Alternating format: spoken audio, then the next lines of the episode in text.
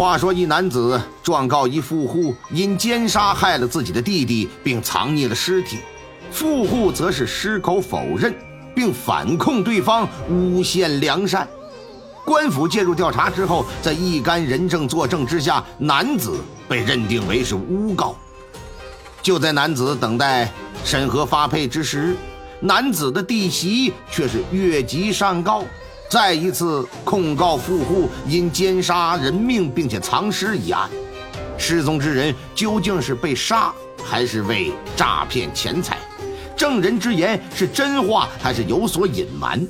富户是凶手还是被人诬陷？上级官府介入调查，又能否解开案件背后的谜团呢？请您收听《麻城双控人命案》。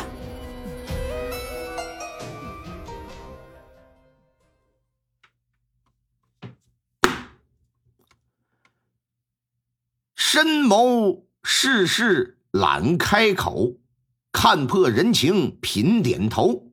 几人透悟此宗妙，无心惹来万般愁。话说清朝乾隆五十九年九月的一天，湖北黄州府麻城县知县毕小生接到黄安县村民侯向前的一纸诉状。侯向前呢，在诉状当中提及说，他的亲弟弟侯向远和弟媳福氏因家境清贫，所以来到麻城谋生，那并在富户南宫云家做了佣工了，且租住南宫云家的一所房子，用于自己呀平日里的生活起居。由于弟媳福氏啊年轻貌美呀，南宫云呐便觊觎其姿色。多次出言调戏，意欲何奸。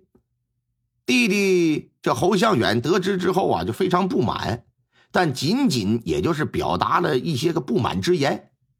南宫云呢，这就指使家仆啊，对其进行严刑拷打呀。如今自己的弟弟侯向远是生不见人，死不见尸，想必呀，定是被主家南宫云殴打致死，藏尸于隐秘之处了。因此啊，请求知县大人尽快找到我弟弟的尸身啊，严惩恶霸，为我弟弟是报仇雪恨。知县看完诉状，紧接着便又有一纸诉状呈上来。投递诉状之人非是旁人呢，正是南宫云。说你告我，我还想告你呢。我告你啥呀？告你诬陷良民。南宫云在诉状之中提及说：“我家祖上有德，使我展妻呀万贯家财，而且呢，我从不恃强凌弱的，我也不欺压穷人呐。啊，是虽说我没有功名在身吧，但我自幼饱读圣贤之书啊，我知道富贵不能移的道理。无论是对待任何人，我一向都是啊谨遵礼法，平易相待。当初我看你侯向远和你媳妇生活不易。”衣食无着，我是出于好心，我留下了你们，我给你们房子住，我又给你提供工作，又给你工钱。作为这无亲无故的，咱们两个非命之交，我做的可以说是仁至义尽。这三个月前，侯向远突然无故失踪，先前所欠下半年的房租迟迟未交，他呢也不便找他媳妇去要去，啊，这就让人呐去找他哥啊。去找他哥要去，可万万没想到，侯向前不仅不给钱，还污蔑他害死了他弟弟，而且呀，还好像和他弟媳要和奸。你说你这这是啥呀？你这不是诬陷良民吗？试问，如果是我杀的人，那证据在哪儿呢？证人在哪儿呢？如果无凭无据啊，你就以有罪的推定方式来随意恶告他人，那天底下那得有多少冤假错案呢？大老爷。你可得明察呀！所以说啊，大老爷，这事儿就交给你了，看你怎么办。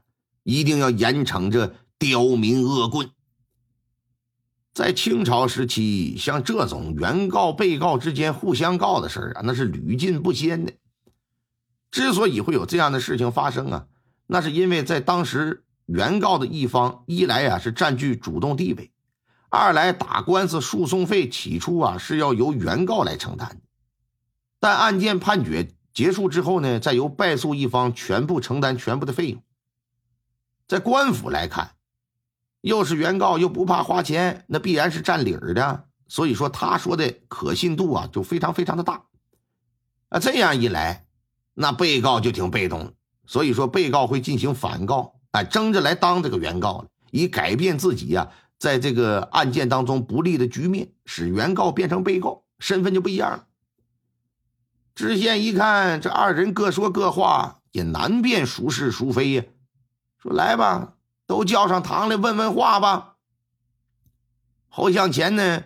是黄安县小康村的人，之前呢以种地为生，现年呐三十整。大堂之上，这侯向前往地上一跪，说：“老爷，小人弟弟侯向远在南宫云家做佣工，同时啊租住他们家地处城西的一个小院子。这南宫云呐，看我弟媳青春貌美呀，这就经常去勾搭调戏。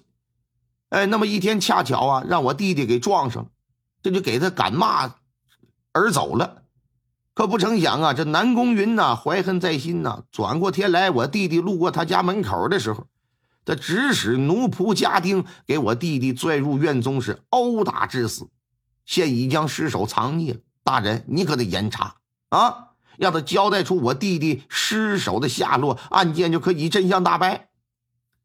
他说完了，再看看南宫云，四十来岁。往上倒三辈，人家家里都是麻城县的富户。到了他这辈，家里不禁说没有衰败，反而各个方面的生意买卖是越做越大。虽说谈不上县城的首富吧，但前五啊，那还是有人家一席之地的。他一听这个，说：“你这是血口喷人！你口口声声说我勾搭你弟媳妇，我问你有没有人证啊？嗯？”你说我指使他人把你弟弟在我院子里殴打致死了，又藏尸了，证人呢？证据呢？藏尸藏什么地方呢？你说说。我南宫云向来做人光明磊落，我好心好意给你弟弟提供工作，我租房子给他们住啊，我竟然还成坏人了？试问天底下还有好人能走的路没有啊？啊！如果我真是想和你弟弟成就奸淫之事，那如今你弟弟下落不明，那于我而言，那岂不是大好机会吗？剩个寡妇，那请问，我近日里可曾有去骚扰过他？我看你弟媳妇一个人不易，我为了避嫌，我连收房租我都不去，我找你，你作为他们的大哥吗？可你竟然给我泼脏水，而且还以你弟媳的名节来做说辞，我问你，你是不是人？你还是个人吗？我南宫云在这人世间走了几十遭了，我还是第一次见到像你这般厚颜无耻之徒。